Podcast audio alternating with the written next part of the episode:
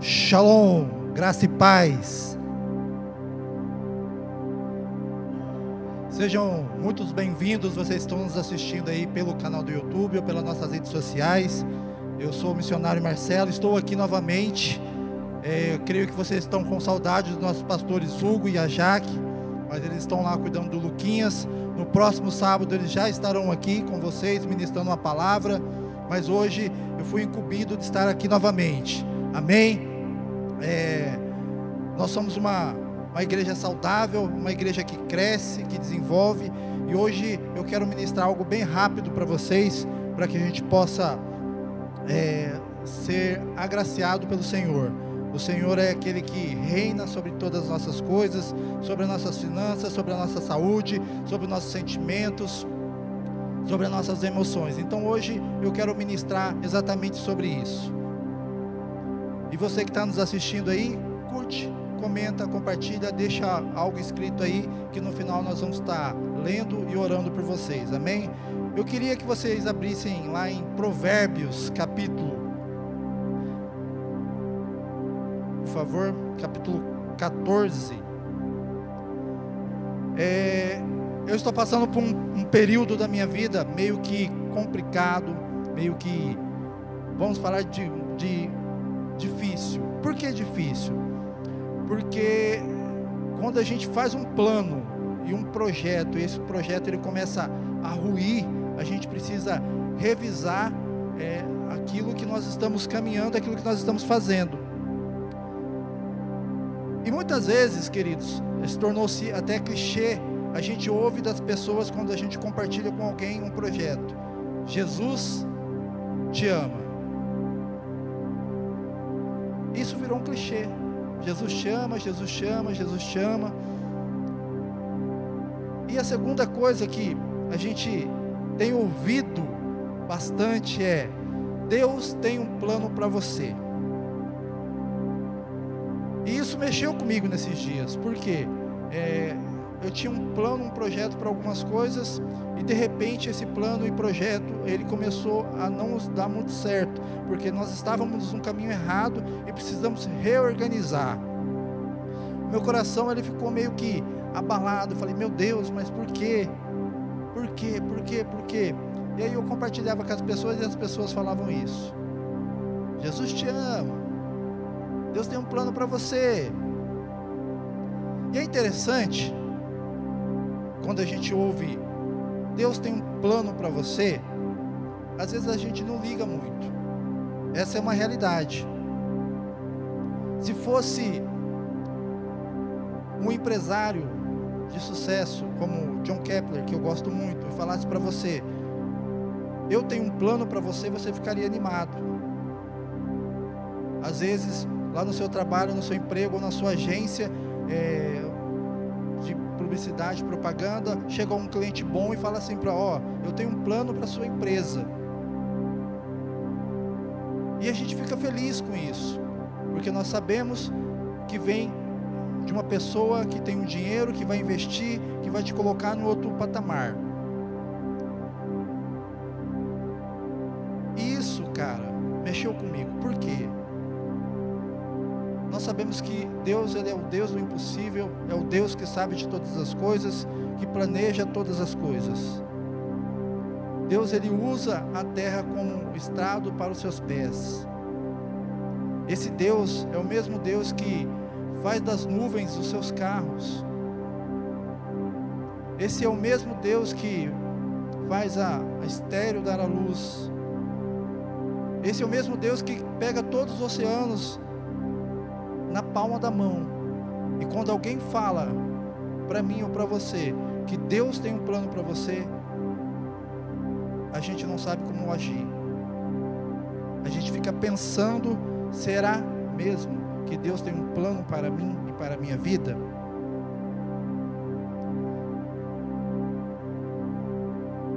Em Provérbios, capítulo 14, versículo 8,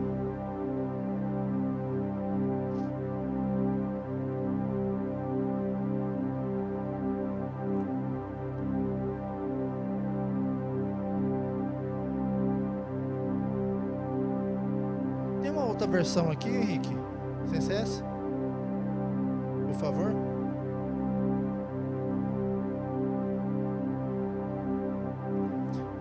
Então vou ler aqui na minha. Ó, é, Provérbios 14, 8 diz assim: A sabedoria do prudente é entender o seu caminho. Aqui nessa versão na NVI diz: A sabedoria do homem prudente é discernir o seu caminho. Glória a Deus.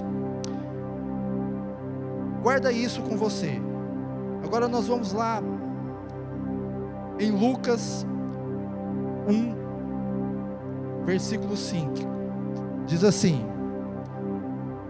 Lucas 1, 5.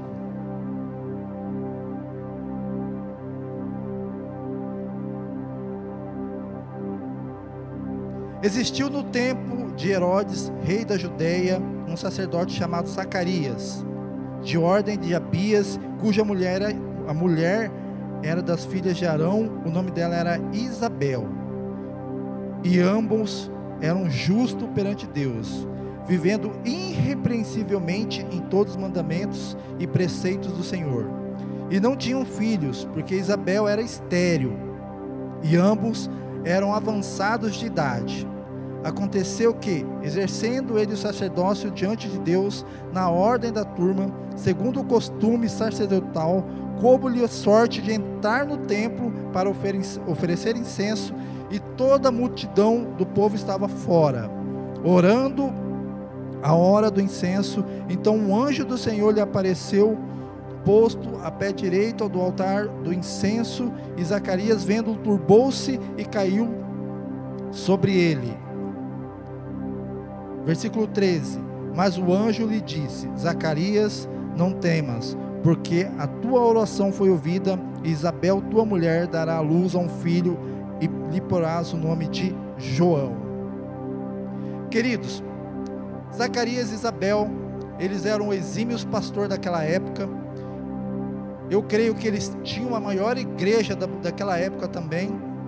Era uma church bem gigante e eles eram retos diante do Senhor. Pensa num casal de pastores, sabe aqueles, aqueles velhinhos que você sentam é, três minutos e você quer conversar muito mais, muito mais, porque eles estão cheios de sabedoria e entendimento? Era Zacarias e Isabel. Eles tinham é, é, o total temor do Senhor. Eles não tinham medo, mas eles tinham temor do Senhor. Porém, eles já eram avançados de idade, eles cuidavam da casa do Senhor, cuidava da igreja do Senhor, cuidava dos filhos do Senhor ali, do, do rebanho do Senhor, das ovelhas que Deus trouxe para eles. Porém, havia um desejo dentro do coração deles de ter um filho. Mas Isabel era estéril.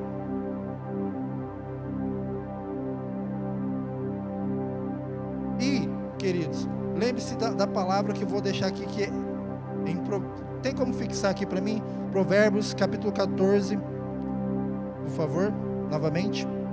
8. A sabedoria do prudente é entender o seu caminho. Não se esqueça disso. A sabedoria do prudente é entender o seu caminho. Eles foram orar, eles foram ao templo, eles acenderam incenso, e apareceu um anjo a ele e disse: Você terá um filho, Isabel terá um filho. E eu creio que ele pensou quando ele compartilhou com os irmãos que eles teriam um filho. Ah, que legal! Se for homem, será o próximo sacerdócio, o sacerdote. Por quê?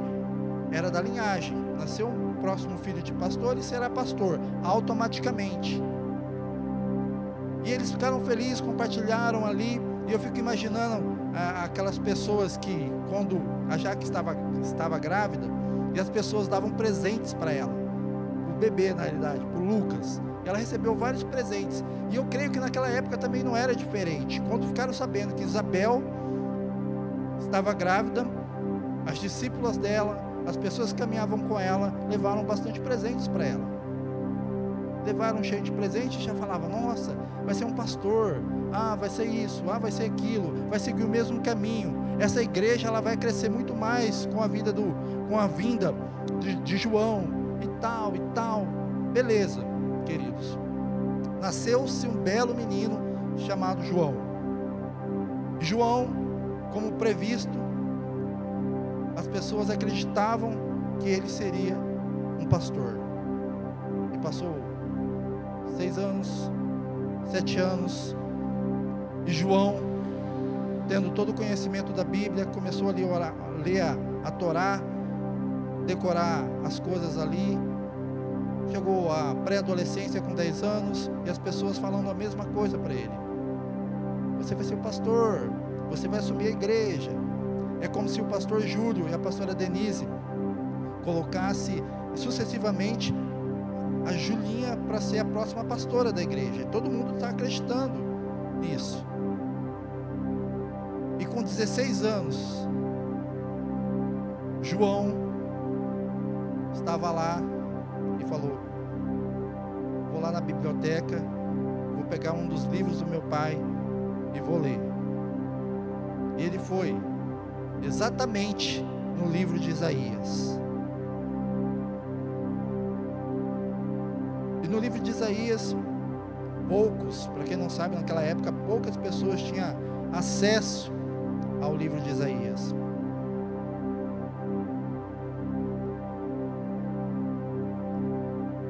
E ele começou a ler. Isaías capítulo 40.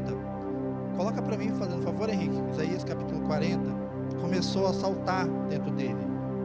Lembrando que a sabedoria do prudente é entender o seu caminho. Isaías capítulo 40, por favor.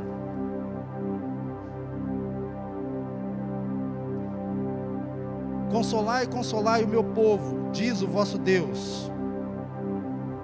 Falai benignamente a Jerusalém, bradai-lhe que a, já que a sua servidão é acabada, que a sua iniquidade está espiada, e que já recebeu em dobro da mão do Senhor por todos os seus, peca, seus pecados. Vós que clama no deserto, preparai o caminho do Senhor, endireitai o ermo, vereda ao nosso Deus. Vou ler de novo. Vós que clamam no deserto, preparai o caminho do Senhor, endireitai no ermo a vereda a nosso Deus. Quando João leu isso, o coração dele começou a saltar. E naquele momento, queridos, creio eu, que o Espírito do Senhor veio sobre ele, e ele teve um entendimento daquilo que Deus tinha preparado para ele. Deus tem um plano para você, Deus tinha um plano para João, Deus tem um plano para mim, Deus tem um plano para cada um de nós. A sabedoria do prudente é entender o seu caminho. Quando você começa a entender qual é o plano do Senhor para a sua vida, qual é o plano que Deus tem para você, você não se perde. As pessoas acreditavam que João seria o próximo pastor, o próximo apóstolo, o próximo bispo. Ele iria assumir a igreja daquele tempo, mas não, Deus tinha algo diferente para ele, e ele começou a entender a partir do momento que ele leu Isaías 40. E por que, que eu estou te falando isso? Queridos, porque tem muita gente querendo que você seja médico, que você seja pastor, que você seja empresário, que você seja um bom músico, que você seja um bom físico, um bom administrador, mas talvez Deus, Deus não tem isso, as pessoas têm isso para a sua vida. Você precisa começar a entender o propósito de Deus. Quando perguntavam para João o que ele seria, ah, você vai ser o próximo pastor, ele falava: Não, eu serei a voz que clama no deserto. Você não é um eco, você é a voz profética dessa geração. E quando você entende que você é a próxima voz profética dessa geração, tudo muda. Você não precisa se basear nos seguidores que você tem no seu Instagram, no seu Facebook. As pessoas ao seu redor querem alguma coisa para você. Mas quando você entende o propósito de Deus para a sua vida, as coisas começam a mudar. O que você vai ser? Eu serei a voz que clama no deserto. Eu serei a voz que fará a diferença em 2021, 2022, 2030, 2050. Você precisa ter essa habilidade dentro de você de entender e conhecer os caminhos do Senhor para a sua vida. Não se baseie nas pessoas. Não se baseie naquilo que as pessoas querem para você. Não se baseie no que a sua família planeja para você. Entenda aquilo que Deus tem para a sua vida. Entenda aquilo que Deus tem para você e para o seu coração. Olha que interessante. Fixa para mim, é, Provérbios, fazendo favor novamente. A sabedoria do prudente é entender o seu caminho. Meu irmão, muito de nós estamos perdidos. Nós estamos na casa do Senhor, mas não conseguimos entender aquilo que Deus tem para a nossa vida.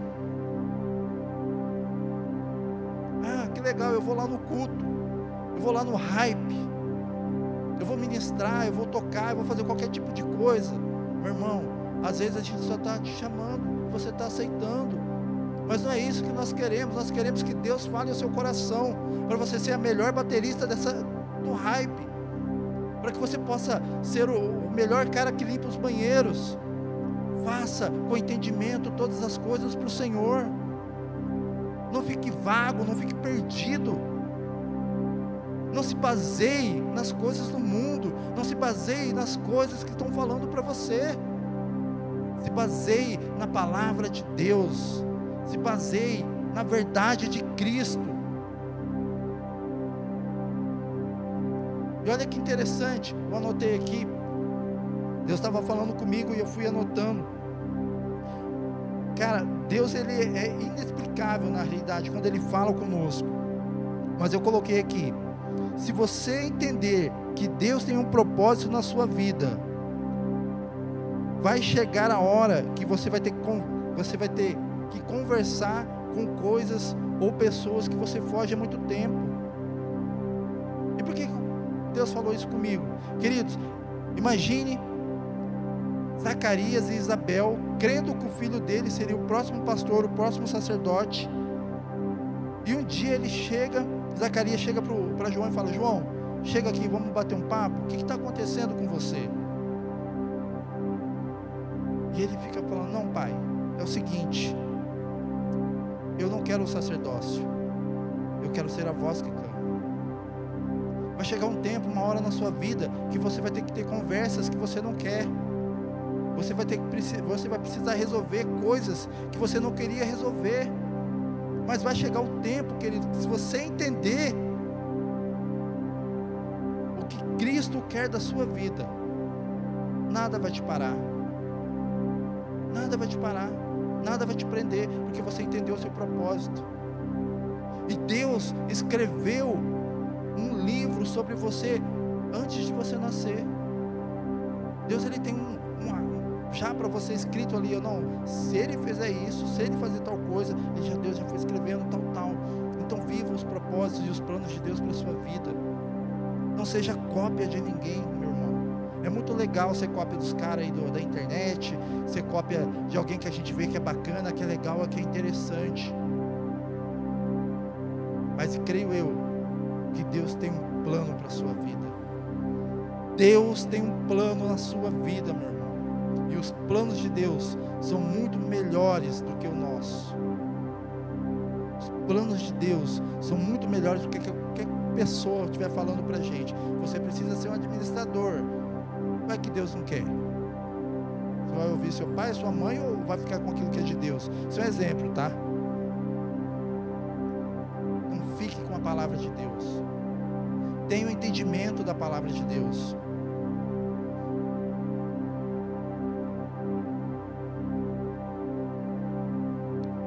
Queridos, eu, eu já vou terminar porque eu quero ser breve. Lembre-se disso. A sabedoria do prudente é entender o seu caminho. Eu prefiro mil vezes agradar a Deus desagradar as pessoas do que desagradar a Deus e agradar as pessoas. Você precisa entender o plano de Deus para a sua vida. Eu faço faculdade de direito e muitas vezes eu fico pensando, cara, será que é isso que Deus tem para minha vida? Eu já queria ser, eu já quis ser advogado criminal, advogado tributário, agora eu quero ser professor. Quero dar aula lá na federal. E eu fico orando em cima disso. E aí eu compartilho com os colegas da minha turma, eles falam, não, vai para o tributário, tributário você vai ficar milionário. Tal. E eu falo, cara, bastante dinheiro. Mas eu não sei se é o que eu quero. Mas eu sei que o plano de Deus para minha vida é ganhar almas, é levar a palavra dele, é proclamar o evangelho.